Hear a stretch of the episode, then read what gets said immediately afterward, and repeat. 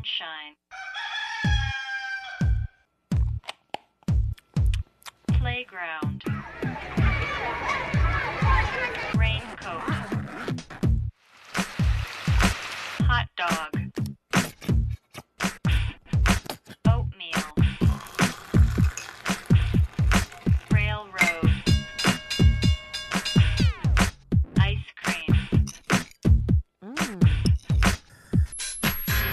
A B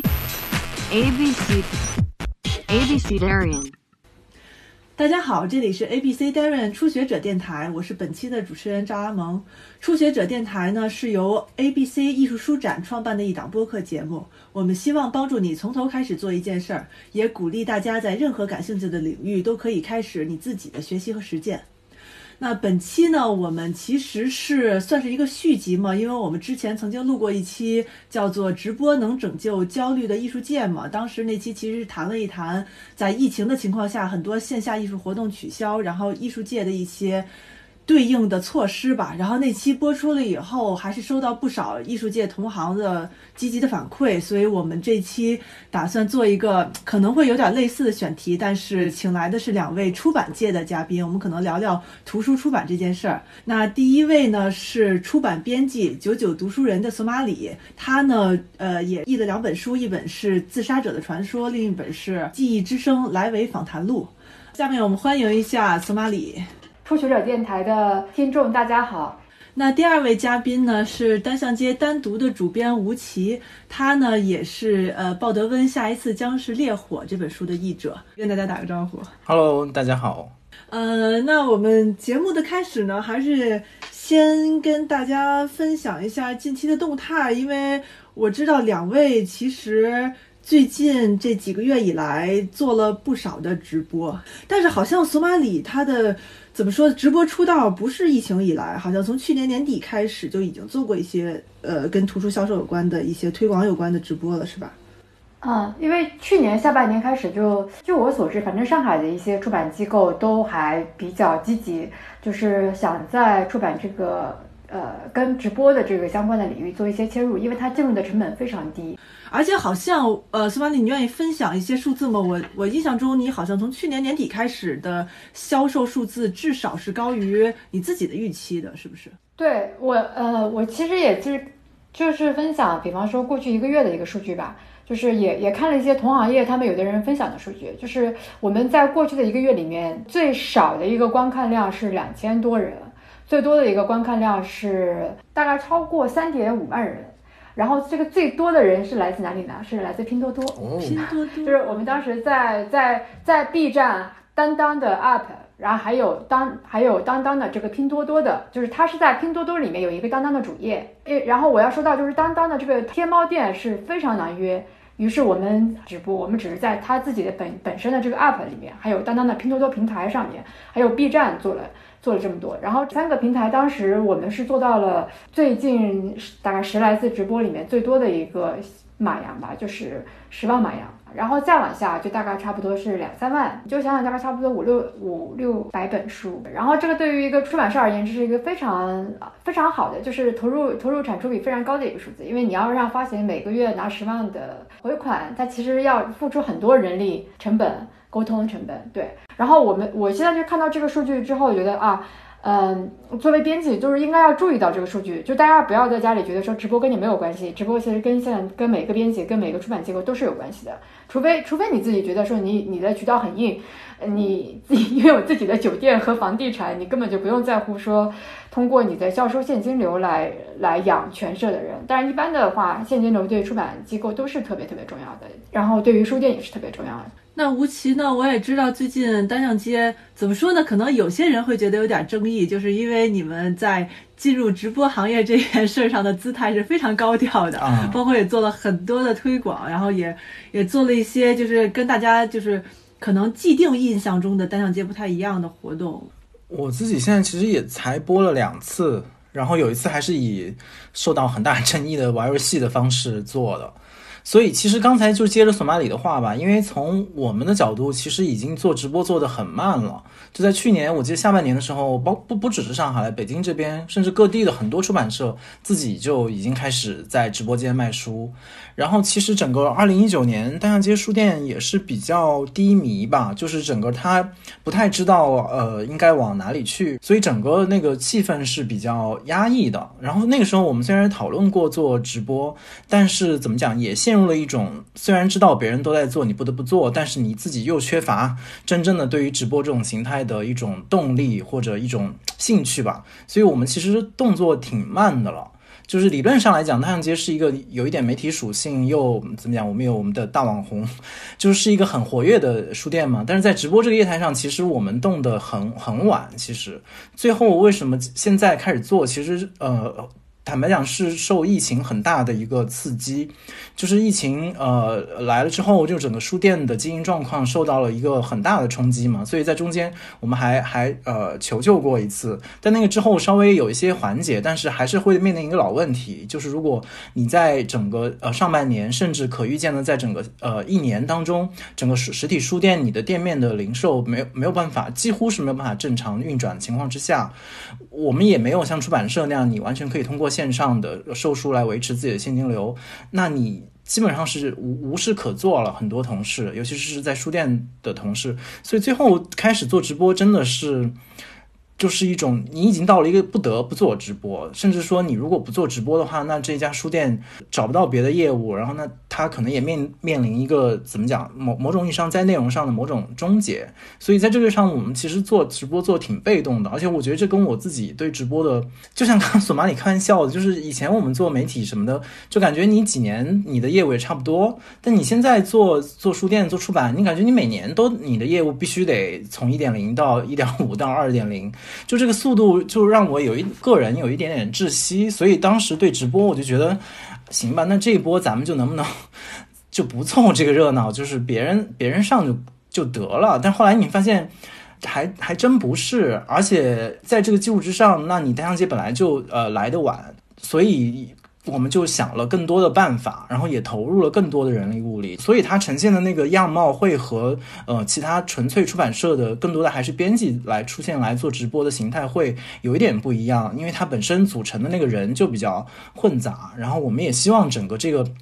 嗯，怎么讲？虽然来晚了，但是希望声响能大一点，所以我们也做了一些一些一些新的玩法嘛。但其实这些玩法，呃，你说真的在销售上有多大的那个成就吗？也也。也还好，但是的确会让人更更多的人看到单向街也开始做直播了。对，这是前因后果。嗯，其实我从旁观者的角度，我会觉得，比如说看你们两个人都在做直播，但确实是觉得挺不一样的。我个人是感觉单向街他做的直播。你很难说他是为了卖什么东西，他可能更像是说在做单向街这个品牌的推广，它其实是一种品牌活动。但是我觉得小索他们卖书的时候还挺明确的，我做这场直播我就是为了卖书，我就是为了把书卖出去。我就很好奇，因为呃，你之前也说了，观众来呃很积极的来参与你们的线下活动，但是很少在线下买书是跟价格有关系的。那在线上能够卖出这么多书，你觉得跟折扣有关系吗？对，因为我们跟书店做直播不大一样，就是他们设置的折扣不大会像跳楼一样。但是呢，就是现在是各家出版社都在争夺，就是好的直播平台的机会，就是类似于你要在当当的天猫店或者当当的 App，甚至当当自己的 App 里面做一个直播，是各家发行要去抢。争破头去抢的机会，比方说你要抢一个星期五晚上的黄金时间段，那个时候可能在线的人多一点；要么就是一般的时候晚上晚上大概七点多钟，大家下完班叫完外卖可以开点直播。这个时候，那另外一个其实这个我也在这里不是很方便说，但是其实是一个行业共识，就是你只要参与直播的话，你的价格是一定非常有优势的。然后我也刚刚想说，那个很多人来直播是看什么呢？他是来看折扣的，因为很多时候直播的价格会是你在会是比你在网上看到的最低价格还要再低。就是他就会在那一个小时里面有点限时优惠的感觉啊，对对，所以所以你会看到你你去做书店做活动，不会有人来说今天的书折扣多少，对吧？不会有人来问，因为现实当中不会说。但是我的同事说，在每一场我们的直播里面，就是大家问的问题最多的就是折扣有多少，券在哪里，以及什么时候发货。然后最后一个问的最多的问题就是这个适合几年级的小朋友看。就是用我同事的说法，就是感觉全中国的家长都冲在各个直播间里面看有什么书是适合小朋友看的。这应该是一部分家长来现在来寻求呃他们的就是亲子阅读也好，或者是啊、就是青少年阅读的一个方向。就是这对于这部分那个需求，其实也是值得，就是也是值得培养的。刚才索马里说的时候，我就挺感慨的，就是我觉得就是呃，从我觉得从产业的角度来看这件事儿可能会比较客观，但是你要其实你从产业来看，呃，我的产业跟 索马里其实是两个环节，它是在在出版社的这个环节，我是到它的下游书店这个环节。其实他刚刚说到他一个直播，比如说在当当呃或者是别的平台上可以呃销售到十万马洋的书，我是挺惊讶的，因为我之前没有看到这个这个数据。就是在书店做直播，呃呃，说说一点我可以说的数据，就是我自己直播的那一场，就是呃，纯粹是我自己讲，然后旁边同事在帮我，然后当然我也卖，除了卖我自己喜欢的书，然后也也要卖一点，比如大象街做的一些一些文创嘛，呃，那一次就是已经是我们书店直播里面卖的最好的，一共也就卖了。一万多块钱，快快两万这样。然后书的话，一共是卖掉了两百两百本书吧，就不同品类的书，就这个数量在其实挺不错的，哈对，你就从一个书店角度的直播来讲，它已很不错，甚至是也许已经到了某某个瓶颈，除非你请到一些更，比如说许志远 这样这样的顶级 文化圈顶级流量的人来卖的话，就是他日常的直播来讲，他已经很很好了。但是你你想，他这样的一个销售的成绩，他根本没有办法。代替书店的日常的流水，因为你书店日常的流水还要包含，比如说饮品，你还要包含大量的文创。因为在我分享的时候还是以书为主，那书的折扣的空间本身在书店这一块儿能够让出的折扣就非常少了。就日常我们书店都是全价销售，甚至在我们的网店上也是全价销售。因为如果我不这样的话，其实是没有利润的，就是在图书这一块儿。但是你又得尊重在直播间必须有折扣这样的一个。起码的常识，就是说，如果你在直播间说我这个东西是全价销售，那你基本上是是一个笑话。所以对我们来讲，就是咬着牙，然后就给出了一些我们力所能及的折扣，比方说九折啊、八五折。然后如果是一些我们自己做的书，或者是我们自己做的产品，那可能这个折扣可以可以再降，但是它的力度是和索马里刚才说到，当他们去到一个大的电商平台去销售的时候，完全不能比较的。所以，所以在这个意义上，就是我们做直播，嗯，销售从来没有是第一个考量，就是我们就对它的预期，嗯、也没有说一呃，它会替代我们的日常日日常的那个流水。我觉得更多的还是就是阿蒙刚才说的也挺对的，就是从一个内容和品牌的角度，就其实就是我们是用对待一场在书店里的沙龙的角度来。对待我们的直播，而且我在直播间里感受到的那个读者的反馈跟索马里很不一样，就是我每次不管是我看别人的评论，还是我在直播的时候看评论，你都会感觉呃怎么讲，有一种非常虚拟的在单向街里做活动的感觉。就是你们的群体很稳定，对，不会让你觉得陌生，不会让你觉得呃离奇，他们的问题不会让你觉得大跌眼镜，或者哎我之前没有被问到，就大家甚至对你很熟悉，对你喜欢的书，对你们书店很熟悉，所以他一下就给你的感觉更多的是分享。而不是销售，甚至有的时候你你在比如说你在在推广啊、比如说下一次下一次僵尸烈火的时候，可能很多人他已经有了这本书，但是他来看你的直播，只是想来听你讲一讲，然后或者是呃怎么讲，就是那个内容分享的诉求是大过销售的，所以销售在我们的直播里面，我我想它可能真的不是第一。重要的要素，然后你从直播的规律来讲，我们也不具备那样的一个拼折扣，然后呃怎么讲拼销量的那样的基本的能力，所以我们从书店的角度，可能跟呃出版社看直播的角度是是挺不一样的，从这个意义上。不过这样听起来，我感觉你们做直播的时候更像是一个对单向街老粉丝的一个福利回馈，就是或者说在疫情期间维系感情吧。其实更多的是你们和你们既有粉丝之间的一个互动。而索马里他们像出版公司做直播的话，肯定是需要抵达新读者的，不是出于回头客。书店回头客当然很重要，但出版好像，如果我想卖出更多的书，我就得抵达更多的读者。但这些人就是我之前从未接触的人，他他本质上就是这样一件事儿。我不知道孙万里，因为你好像不光是直播卖书，你也参加了，呃，最近的一些线上的分享会，那种状况会好一点吗？就是通过微信语音来做的那个分享，其实在我看来是就是更像传统的线下讲座。就是我我觉得我使用的语言都会比我在直播的时候使用的语言更为正式。反正就是在我看来，去做直播，就是我们现在说的传统直播的时候，因为每一天晚每一次直播又十一个公司一般会推十来本书，所以不存在说今天晚上的直播是什么主题。所以有的时候你就是去很，甚至是比较目标非常明确的去，然后你要随时提醒自己，提醒读者今天的折扣很低，然后，然后它它是适合青少年看的。比方说这个巴黎评论，如果很多读者。作为父母，不知道说该往小朋友推荐哪些经典作家，那你们就给他买《巴黎评论》吧，因为《巴黎评论》里面都是经典作家，他们就跟着他看就好了。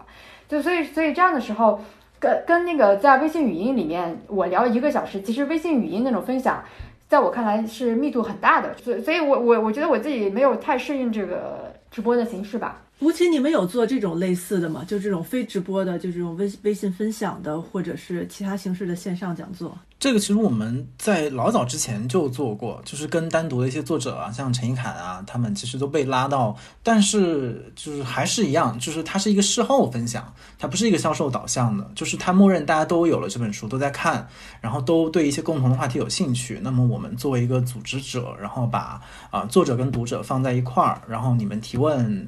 他回答。所以其实我们呃也最近也在琢磨，是不是应该，因为我们线下沙龙不是一直没有。恢复嘛，就想说是不是要除了直播这种带有销售性质以外，我们也还要做一些纯内容分享的呃活动，包不管是用直播还是用别的方式。但是后来我们都嗯暂缓了这个方向。就如果说本来这个直播对书店来讲就不能起到一个完全是销售导向的话，那如果我们再退回到去做一个纯内容分享的，好像又更传统了。所以就不能，你就没有做任何一件挣钱的事儿。对，你就不能再往回走了。你既然已经已经往前走了半步，就不要再退回来。所以，就我们就一直在在推后这个计划。其实一一直有这个做纯内容分享的的计划。不过，就是因为技术嘛，这个事情，包括在互联网界也好，或者一些学界都有一些讨论，就是所谓的技术中立论嘛。就比如说，刚才大家都提到了，好像你在直播上就必须是一个销售的姿态，然后琳琅满目的商品，包括必须要有折扣。但这个事情，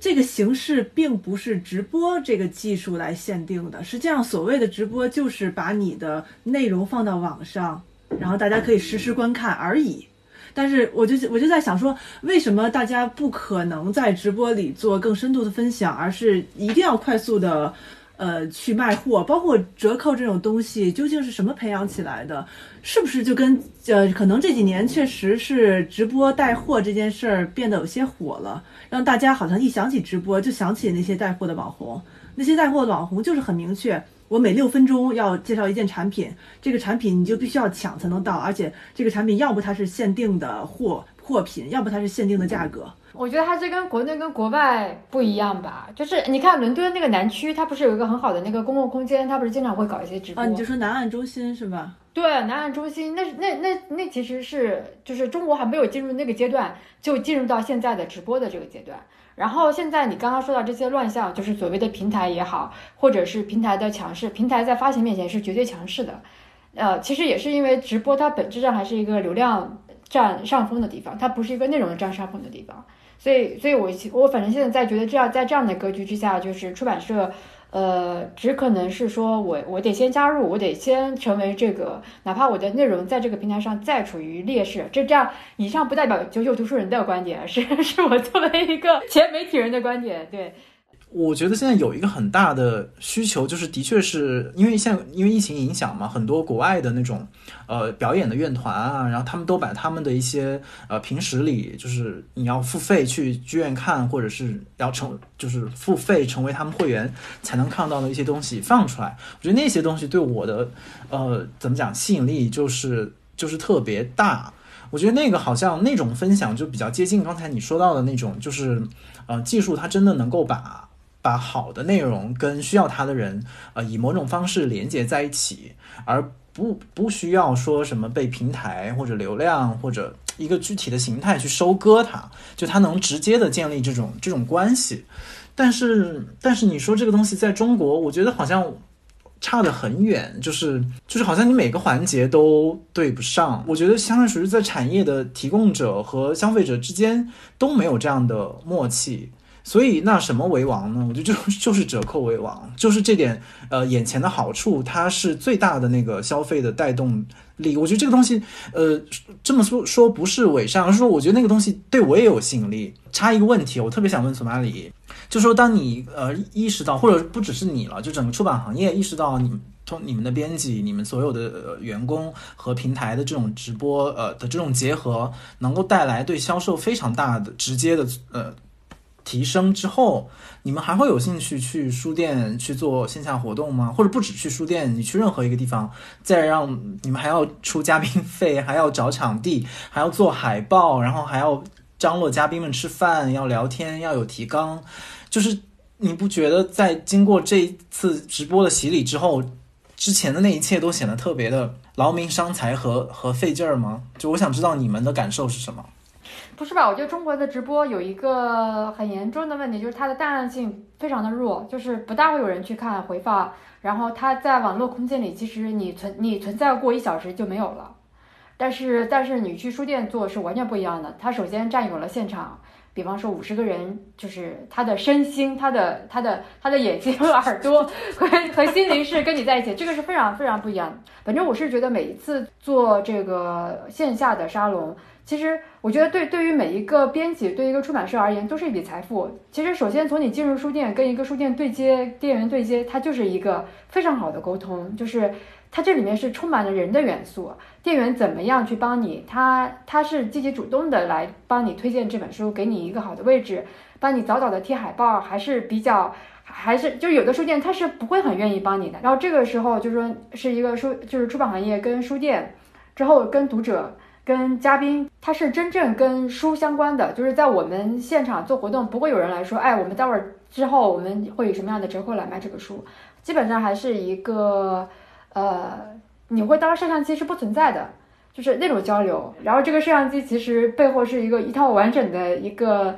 呃利润考量的工具，就是你你多少人加进购物车，你的同事随时能看到的。说用一个不恰当的类比，就是说我做一场线下的活动，我哪怕不卖出一本书。但是我觉得说，对于编辑而言，他他为这本书进行的一个，就是人和人之间，他让这本书进入人和人之间的那种努力，在我看来是比，比方说，在一个摄像机前那个数据很好看，在我看来是这样，当然很偏激，或者是有点很这个 叫什么伪善，对，但是在我看来，那个是更更重要的事情，所以所以当然会会有一些出版机构将来可能会觉得说没有必要做线下。没有必要跟书店沟通，但是你不去书店，你是不知道别人是怎么看待你的书的。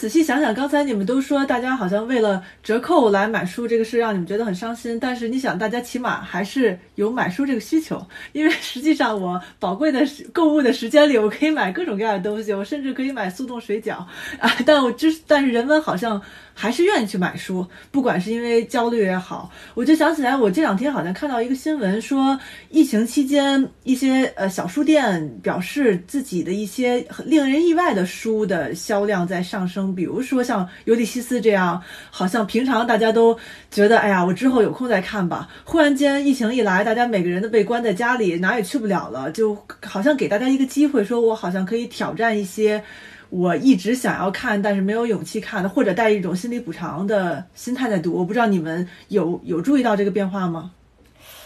呃，就是对大家的阅读习惯，这个我觉得将来可能会通过，可能会有公司来做这个 就是市场调查，就是看大家是不是不是在这个期间形成了一个，然后。嗯，因为因为你刚刚说《尤利西斯》，这不就是之前就是《卫报》，它不是让大让作家来分享，就是 他们这段时间来读什么？我觉得他们《卫报》每个人给出的书单都很像陈嘉映老师的 年度书单一样。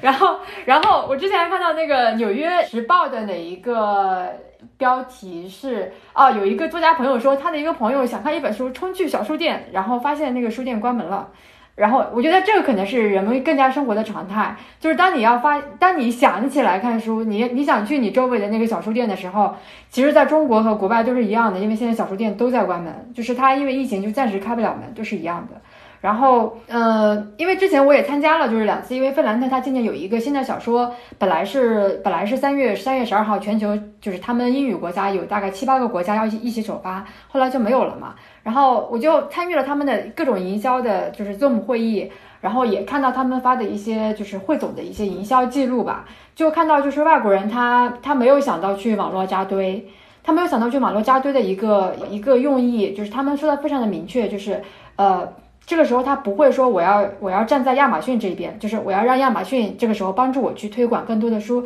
因为他始终觉得说小小书店的利益是跟他们是在一起的，就他他不愿意在这个时候更加偏重网络营销而而就是伤害了他们小就是书店就 bookstore 对他们而言是一个更就是当然这也是他们的一个。呃，重要的一个销售特征就是他们还是大量的依赖地地面店，所以作为中国人，我在听这些会议的时候，虽然有窃喜，我会觉得说啊，我们的出版业看似受到波及的这个力度少一点、弱一点，但是从长远来看，就是你你在伤害谁，你在依赖谁，这个里面的权力走向将来是非常明确的。所以，所以他们现在就是说，在在这段时间，他们也不会说在在网络上去推广特别重要的书，因为因为这个在这个时候，如果你在网络上做一个特别重要的营销宣传，你你只会帮助亚马逊这样的巨头，你不会帮助小书店。所以我看到他们所有的人都把营营销计划就都在往后延，就是移到七七月八月这样子。我觉得这是一个特别，因为我们其实，在做直播的时候，给到网络那个就是平台的一个折扣是非常惊人的。就是各家其实都是的，因为因为我们刚刚说了，就是所有当当也好，京东也好，他们的优势平台、优势时间段都是要靠各家出版社的发行去争破头抢。不过这个你这个分享还挺，就是忽然让人感觉到，呃，所谓文明的，就是它的样貌应该是什么样的？我觉得还是，但是也可能是因为，呃，做出这样的选择的人都是相当于社会中非常精英的一一个群体。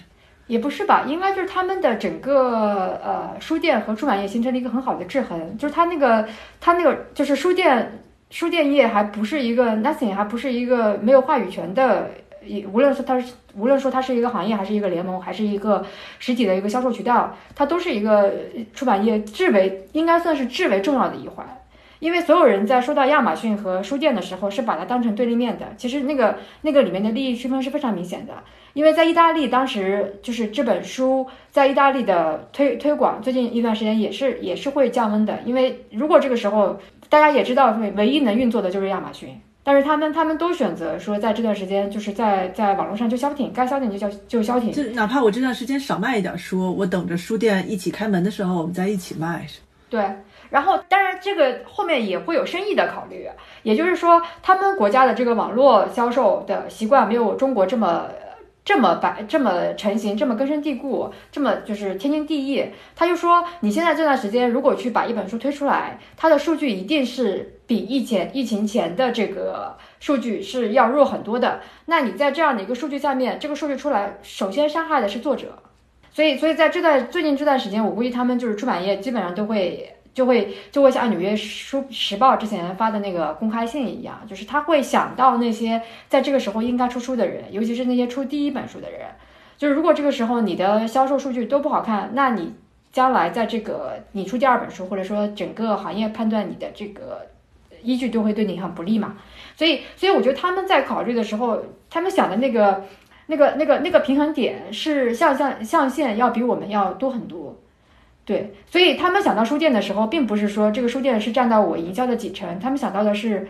好像就是具体的书店，他就不会让那些具体的书店一个个再倒、再倒掉那种感觉。那我们现在就不大会，我们现在看到网络推广的时候，想到的就是平台，不会想线下书店的。是，但是我不知道，比如说对生存是一个很现实的问题。如果我能够利用折扣也好，当当给我的这个流量也好，清掉一部分，说卖书这事儿用清库存这个词儿就显得特别的残残酷，就好像他们是马上要过期的牛奶一样。因为按说按说书是一个长尾的一个东西嘛，它不是一个时令的东西。但是是不是就像就像你刚才说的，它出版社就是有一个它需要现金回款，否则它可能就运转不下去。还是你觉得实际上还没远没到那个程度，大家还是抱着趋利在在涌进直播这件事儿呢？嗯，反正我我我自己没办法回答这个问题，只是在说好像就感觉，呃，就同样面对这个危机的时候，他们他们考虑在哪些问题？他们考虑的那些问题是，其实我很惭愧，我从来没有考虑过这些问题。就当他当他来决定做不做这个计那个营销，呃，叫什么策略的时候，他想的是一整个他的。他的整个上下游，他不会想着说我这个月的数据，下个月的数据，反正我听下来明确感受是这一点。我不是今天也在分享那个麦凯恩的新书，不是斯皮尔伯格要拍成电影嘛？那个新书它是讲那个巴以冲突的，然后大概四百多页的一个小说，其实写的是非常好。然后因为疫情也不能去书店，他本来都做了很多很好的这个 book tour 的一个计划。后来就没办法去，没办法去之后呢，就麦凯恩他在 Facebook 上就跟他的读者说，我现在在就是呃在线跟大家分享。那他分享的时候，他不是说书店的人来采访他，他的这个小说的主人公是两个是真人真事儿，就是巴巴勒斯坦和以色列的两个丧失，就是在爆炸案中丧失了父亲呃丧失了女儿的父亲，他们两个人就是走到了一起，创立了一个组织叫 Parents Circle，就是大概是。呃，反正就是一个父母联盟，他们就认为全世界的父母都是一样的，就是父母是有责任去阻挡战争的。然后麦克恩就是他推广他的书，他不是说我找一个呃大 V 过来跟我聊一下，就是就是拉拉一下流量，他是把这两个把这两个主人公，就是通过视频的形式跟他们来分享，等于就是他跟读者分享的时候，我觉得是一个呃，就是一个好像是更真正意义上的一种分享。好像就是他，他好像还像是在做一个 book tour，只不过是转到线上。就是在我看来，那个还并不是很像直播的一个一一个形式，只不过完成了一个虚拟的网络的，就是图书推广的旅行这样。所以你能够在在那个直播里面看到，就是这些细节也很重要。就是一个犹太人，就是就是住在住在耶路撒冷那个人，他在家里录的，然后他的后面的那个墙上，你能看到他那个死掉死掉的女儿的照片。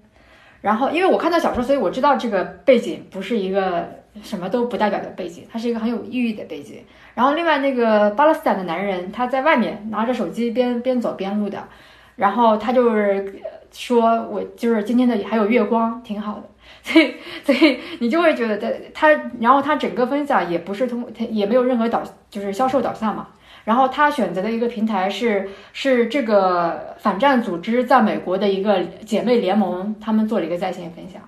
但是做就是哪怕作为编辑和这本小说的读者，我看到我看到这样的一个机会，我会觉得是非常宝贵的。它又是一个在叙事的一个过程。然后我觉得我们现在的直播是没有叙事的。但是但是我现在这么说，就是被很容易被人攻击成那种叫什么？对我刚听索马里讲的时候，就那个就挺感慨的吧。就是刚才刚才我几乎是怎么讲那个。呃，非常可怜的，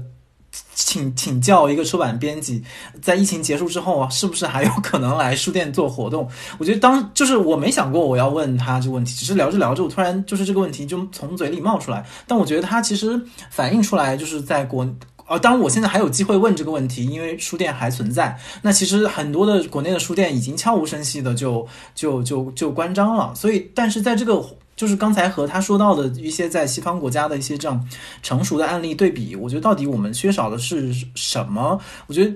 我觉得刚才他的回答其实没有完全说服我，就是他刚才的回答是更多的是在情感上给了我一种安慰，就是说我们还相信一些共同的叙事的力量。对，是一种一种精神的那个那个安慰，就是我们还相信一些同样的价值，然后我们还觉得有一些美好的事情值得珍惜，然后不管它是在线上线下的。但是当你说你面对经营一家书店也好，一家出版社也好，或者说面对一个产业也好，你所有的呃情感或者说情怀吧，这个词就更恶心一点，就是其实都是非常脆弱的。但是我觉得刚才他说的那个故事里面，如果我们撇开，嗯，索曼你说的，比如说叙事也好，情感也好，或者他们整个思维的象限的那个跟我们不同，我觉得还是他们对于一个产业或者一个基本的共同体的基本构成是有非常清晰、成熟的认知的，就是他们到清晰的认识到书店和出版社和作者是在同样的一条河流里面。但是我觉得这样一个基本的认知，在今天的中国的产业环境里面，其实是没有被建立起来的。就是我觉得可能现在了解我们的读者更容易理解我跟索马里的个人友谊，而胜过理解单向街和九九出版人 出版人九九读书人是合作伙伴。就这个事儿，很多人可能他们没有办法建立一个特别直接的的联系。他他也认意识不到，当可能书店危机的时候，书店就要救自己；出版社危机的时候就要救出版社；作者危机的时候就要自救。但是他没有想过说，我们是一个呃，是同样一根绳上的蚂蚱，然后我们的每一个具体的决定都会影响到彼此。你你的你的任何一个折扣，然后你的一个合同，然后你的一个活动。它是怎么样影响不同的人的？甚至你刚刚提到对作者的保护，他会去想一个对出第本书的作者来讲，这个疫情会不会是一个巨大的冲击？因为这个是他的整个职业生涯的开始，它也有可能一下就是一个滑铁卢，这个影响是很很大的。但是更多出版社他是不是从这个角度去想？我就觉得，而且这又又延伸出来很多，比如说日常我们出版社对待编对待作者对待编辑，真的是那种，我觉得大家都是工具化的吧。那这这个是出版行业自己要内部反省，这是因为自己，但是这这个话又不是代表就是读书人，我觉得这行业专专业度很专业度非常低。所以我说的其实就是一个一个整体的问题嘛，就是我们本来一直在说，呃，国家不限价，然后所有的电商就是以低低折扣让出版社、作者、译者和书店都很难受。但是你发现危机来的时候，所有人的第一个反应都是紧紧抱住平台的大腿，就是抱住那些之前你觉得没有没有照顾到你充分照顾你利益的，但不管是书店、作者还是出版社，就是我们之前抗议的再厉害，或者我们非非常心存不满，但是当你遇到危机需要自救的时候，你其实和那些之前盘剥你的力量是站在一起的。我觉得这个东西就变成一个挺无解的一个一个一个状态，就是也在这样的环境里面，你说有什么东西去突破和抵抗它，说来说去又只能依靠个个人情感。我觉得就是做更多，做更多。我觉得做更多是可以能对啊，这做更多，但它也是一种怎么讲呢？就是一种在这样的一个死循环当中的做更多吗。但是我也在想，比如说你刚才说的这个问题无解，它是从一个宏观的一个行业的层面上，但是从个体的层面上呢，比如说作为个体，他可以做出自己的选择和自己的抵抗。比如说，确实看到很多的出版编辑都在抗议平台的，就是电商平台的折扣，呃，要的太太多了。那我不知道你出版业有有任何的个体曾经想过，那疫情期间为了配合你们的直播，我要更低的价格，这可能对我的作者或对这个书的长期销售，包括他跟读者的关系是一个伤害，那我就选择不直播嘛？我不知道，呃，这个念头，比如说斯玛丽，你你你想过这个问题吗？今天我看到甲骨文都要开始直播了，看到陆大鹏老师已经已经要发，他们也要开始，就是就内容进行直播。因为上一次我我最近一次看的那个你之前说的那个微信微信语音分享，就是我听了那个甲骨文的董然，他是他们负责就是出版业务，就是印刷呀、设计那块儿。就是我是听完了，因为收获也很大。出版行业其实有很多低调的人，因为你没有机会认识他。然后你可以通过微信语音就就完整的听到他一个逻辑，那这样也这样也是很好。但是我今天也看到他们这样的一个严肃，嗯。非常非常垂直的一个出版出版类型，现在也也也来开始做直播了。当然，陆老师本身就是陆大鹏老师本身号召力很强，所以做。我刚刚说的做更多，就是就是就是就是编辑来说任何东西的时候，就是他他在想到谁。因为我我其实自我反省反省的时候，就是我每次在直播间的那个半个小时，我想的就是好像是要尽可能的把书说清楚，然后卖卖的更多。就是我不大会去，我我有的时候甚至不会想到作者了，就是在卖的在在卖的时候不太会想到作者，对。然后我今天就是因为外方给我发了一些他们的一些营销计划嘛，就是因为费兰的他们这个书是很多人很重视，就是他们很多社都非常重视的一本书。文学成就我先不说，但是很重视，重视在体现在哪里呢？就是我看到他们里面有一点，就是说他们在国外有一个营销传统，就是他会把这个作家跟他相近的作家来比较，然后他会通过判断。另外两个竞争对竞争作家的读者群的阅读和购买习惯和分享习惯，来决定对这个作家的，就是那种叫什么，就是我的媒体方面该投入多少，然后我我的书店的营销节奏该怎么做，然后我又觉得这个象限也是我从来没有思考过的，我从来不会想着说我在做。一个作家的时候，我想着我我要去看一下他的竞争对手，他的他的读者是什么样子的。这又提醒了我们一点，就是我我是觉得说自己在做直播的时候，我对我我对那种出版的感觉的东西是缺失的。你觉得周围就是当然街有没有这样的？你根本就你作为一个书店，其实本身是很好来做你的读者调查的。就是，但是这这对出版出版社而言是更加更加如此了，因为我都不知道他们多长时间买一本书，就是就是说真正买我们书的人，他们在买我们的书的时候，他还会买其什么其他的书？就是其实你觉得不不光是读者不了解你们，实际上你们也不不太了解读者。就是这个这个隔阂其实是双向的，这个信息的隔阂。对，就是说，所以所以才会导致，就是我看到出版看到同直播间那些问题，我我也来不及看，然后看到了，我也不知道该怎么回，这个其实也是一种失败吧，就是其实是失败的一种东西。嗯，但我角度跟你不一样，就是我就是，比如说你刚才说到读者调查这个事情，我觉得不管是单向街还是任何一个出版社，我觉得中国的企业当中有良好的读者调查的习惯，并且严格的依依照用户画像去工作的中国公司，我个人怀疑啊，完全是我个人的猜测，是非常少的。另外，就是从我自己。就是受到的社会学训练，我也并不是特别相信所谓的用用用户调查，但是我这个都是题外话了，这个是完全是可以讨论的。但我想是接着刚才说的那个没没有没有说完，就是一方面，我们当然觉得就是像在在其他的更成熟的国家里面，它有一个特别好的完善的市呃整个的呃市场关系，然后行业组织和这样的一个呃一个社会生态吧。一方面很让你很羡慕，但是另外一方面，我觉得今天中我们生生。生存的这个行业环境，它的优优势或者说它有意思的地方在哪儿呢？就是恰恰因为它的很多的规则还没有被被限定，所以如果我们现在去构想说，在呃，刚刚苏玛丽举的很多的例子，就是在海呃他们要做的新书和作者，其实我的体验啊，就是在在西方有的时候他们的所谓的 book tour 或者是他们的活动，更多的是一个非常成熟的呃阅读共同体的内部进行的。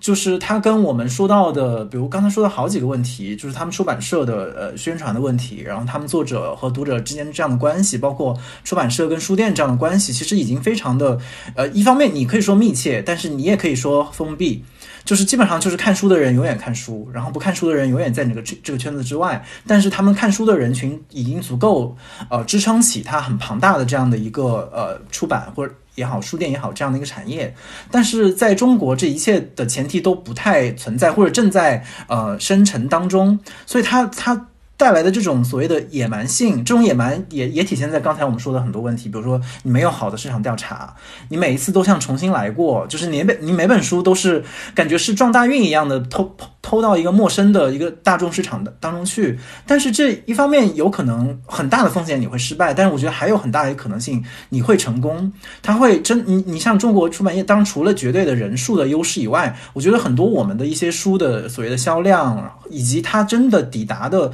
大众层面的那种广泛性，我这个可能是西方的一些市场当中抵达不了的。这恰恰是因为我们这种刚才说，其实我们一直在批判它嘛，就说。大的平台经济、特别低的折扣。可是当你把这些东西释放出来的时候，它被你拢进来一大波那种日常可能你根本想都想不到会读到来维的读者，他可能非常阴差阳错的被你某一句话打中、击中，然后说：“哎，我的小孩要读读它。”然后，但你我就不知道我们应该怎么样去看待这样的一种怎么讲，这样一一些额外的额外收获的读者，就是就是如果说我们呃理想当中呢是像西方的那样的一个一个构成的话，嗯、也许也有对，就是他们那种兴兴趣阶层、非常固、定了嘛。收入，对，都是比较，就是都是可控呃可预期的，有的时候。对，所以我觉得可能我们也得怎么讲，嗯，忠实于我们的社会现状。就我们每个人都不可能说超越这个现状去去去做努力。当然，这个一一方面这个努力限制我们，但另外一方面，它也还是会增加一些额外的或者说意外的机会。然后这个东西呃常常被我们忽略了吧。但你刚才说的这些，你认为可能算是算是中中国的读者市场更积极的一面吧？就是它可以抵达更更广泛的一个受众，这是你决定？因为我知道单向街好像这个你们能公布吗？好像你们是打算开始要做出版的项目哦，可以可以，但是听起来你们刚才听起来你们刚才已经就是单向街这个书店本身都已经活得呃非常凄惨了，在在悬崖边挣扎，但好像马上要踏入一个更加看不到尽头的一个烧钱的一个领域。这跟你刚才说的的观察有关吗？就是你决心要要做这件事？我也不能代表大大向街书店，然后尤其是因为整个书店要做出版，这个也不是就是个人的决定嘛，呃，而且我可能我个人的决定和我的想法跟整个书店层面还真的挺不一样的，但我自己觉得，呃。也是不得不做出版的原因，其实是跟做单独有有关系吧。就是你做单独，你是在不断的扩展你的周围的你你的视野，你看到大家在写什么，不同的题材、不同的类别、不同的年年龄层或者不同的国家，你看到越来越多新的创造在出现，然后你呃做着做着，你就发现一本杂志、一本 MOOC 或者是一个公号、一个 APP，它已经很难完全承载这些人的创造力了。而且而且他们有一个共同的特点，就是它跟呃出版的世界依然非常近。就是你跟今天的这些爱读书、爱爱思考的人，任何一个人去讲说有一本书的可能性，这都是非常让他们兴奋，然后也是会让你们的这种在内容上的互换进入到下一个层面和下一个流程的一个重要的推动。这次也是因为有比较。熟悉，然后有厉害的编辑愿意来帮忙，所以才有可能说我们再试一次。但是我觉得这个真的还是一个特别特别前期和试验的阶段。就它和真的说单向街有一个野心，说要做成一个真正的出版社，我觉得离这样的一个设想还很远。对，不过你刚才说，呃，你也说，比如说单独，其实对很多人来说，单独很像是一本书了。你当然说它可以是一个期刊性的书，所以大家叫它 MOOC，、然后或者是你你们在呃网络的平台上有很多不错的原创内容，但是你们依旧觉得仿佛只有一本书才是一个作品。我觉得怎么说呢？呃，至少大家如果还有这么一个对书的刻板印象的话，还是一个挺不错的刻板印象。起码大家觉得书的价值是高于其他的内容形态的。那那也许你们作为出版界或者是书店的人，只要大家还能共同维护这个书的刻板印象，就他的这个好像作品感更强的这么一个形象的话，这事儿就还有 继续持续下去，自己养活自己的希望。我不知道，我可以 我觉得其实这个对我理解你的意思。我觉得其实真的不是说单向街书店要去维持呃指出在大家。首先，你刚才我觉得我们说的应该是一个客观事实，就是今天虽然我们一直说电子的发展它一直在倾压传统的艺术形式，不管是出版乃乃至于电影都有这样的一些很多的危机的论调，但是你还是得认清，就是这个真正的这种世代的，比如技术媒介的转换的那个节点还没有到来，就我们还在那个漫长的黄昏当中，所以在这个过程当中，所有的这个产业当中的人必须还活着，因为毕竟黑暗还没到来，你就它是黄昏嘛，黄昏是我一天当中视力最好的时候，所以所以这个时候你肯定还要继续工作嘛，甚至像索马里说的，你要做的更多。呃，但是我觉得另外一个方向就是，反正我内心深处始终有一种，就是刚才其实也表露出来的那种悲剧感。就是我觉得，毕竟这大家也得认清这是黄昏，它也许在我们自己的生命当中不会彻底黑暗下来，但是也许它在几代、三代、四代人之后，它真的会会面对一个一个终点。所以我觉得，在这个过程当中，这个行业里面所有人都应该来帮助，呃，助助长这样的一种。啊、幻想，就是对于对于出版、对于书的一种一种迷恋。我觉得这其其实也是我们刚才说到的，就是一个产业人人当中的一种一种默契吧。但这听起来实在是太奇怪了，简直像我们是像骗人一样。但但是我觉得这的确是一个我们需要共同维护的行业的幻觉，而且现趁它现在还有几分真实性的呃呃群众基础，我我我觉得从任何的角度上。哪怕从我们自己的饭碗的角度上，我们也应该努力的维持这样的一种幻觉。苏曼迪，你有什么要对这个刚刚踏要踏入这个火坑的？有什么嘱啊，这不是咐吗？火坑，有什么嘱咐？这不是火坑啊，这是这是大道，这是大道，真是。我觉得这是一个他们，我我觉得是他们书店的标志性事件吧。我不知道你在出版行业，因为毕竟你做的是英美文学的出版编辑，平常跟就相当于西方的同行还算是交流比较密切。然后，但是今年首先你们交流一个很重要的几个平台书展取消了嘛，然后包括这最近一段时间，实际上看到各国不仅没有在共同的困难面前团结，反而变成了各自为战的，甚至开始又回到自我封闭的状态。你你会觉得对这件事儿对你未来做是一个会有影响吗？嗯，我觉得影响希望会是一个正面的吧。啊，因为出版本来就是，就是之前歌德说的，就是我们将来都是要去同一个地域的地方的人。反正反正就是，我觉得在这个行业里面的人，其实不大会被意识形态的那些东西给给束缚。大家好像是有一种超乎政治的东西在在背后，嗯，而且那个的东西绝对不是经济利益，而是对文化的一种一种理解和和参与吧。我觉得之后的话，就是外部外部打压肯定会很多很多，但是心态上可能会觉得说出版反而比以往更来的更重要了。对读者而言不重要点，读者他可能收入减锐减，他都没不会买书。但是但是但是，我觉得对于打破偏见而言，就打破各种落后意识，那出版是绝对最最为重要的。就像你说的嘛，就是印刷物它它其实永远是革命啊。除了我们现在有的技术革命之外，我觉得能够能带来头脑革命的，还是从印刷就是出版物开始。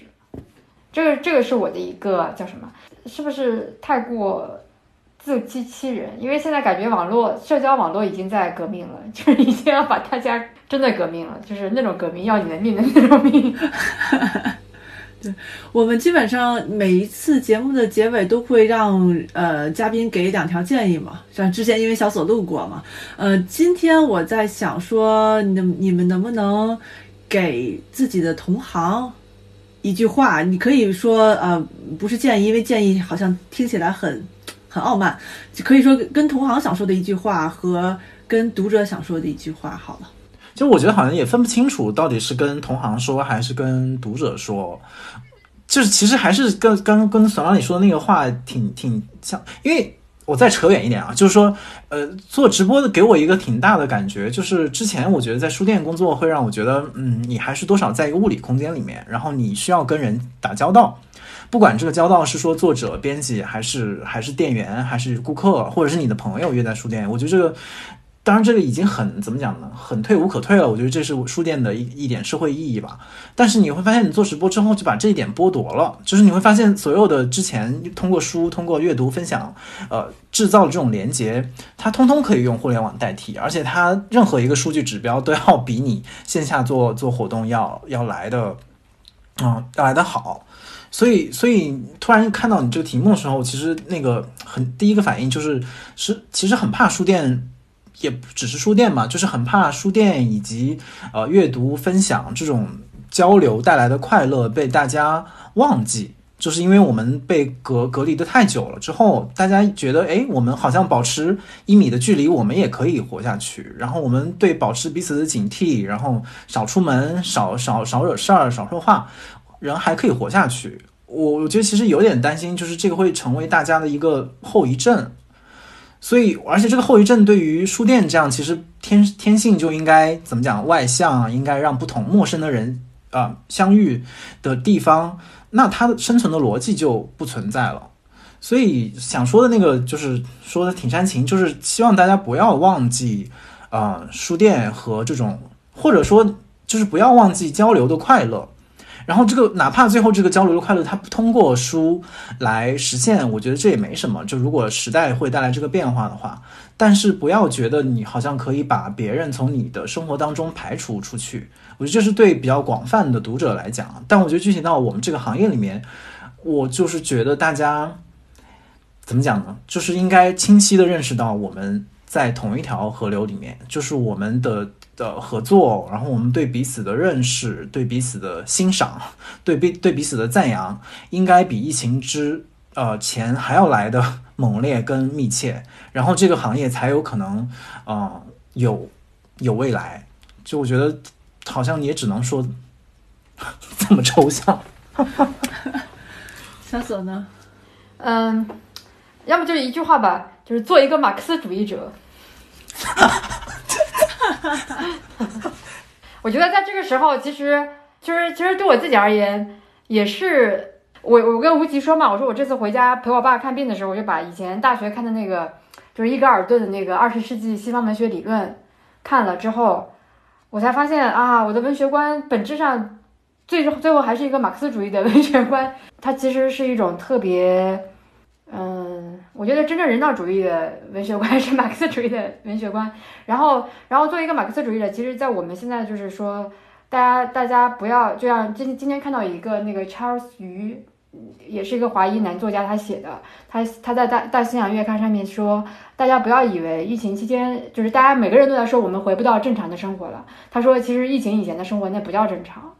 然后我觉得这句话也是我现在在在当下的态度吧，就是大家太想回到过去，或者太想修复什么，但是我觉得这个这个这个机会开始其实是大家面对面对矛盾和压迫不公正的开始吧，因为因为每个人都在为这个东西买单，所以。所以，如果说我觉得在现在只有马克思主义这个理论能够为为为底层、为下层人赋权，所以，然后对于自己而言也是，做书的时候能不要定太高价就不要定太高价，就是让大让让更多的人买得起，对，能做瓶装书就做瓶装书，都是都是很重要的。说的真好，挺好的。好吧，那谢谢两位今天的分享，大家再见。再见，好，谢谢谢谢张老师，好，拜拜。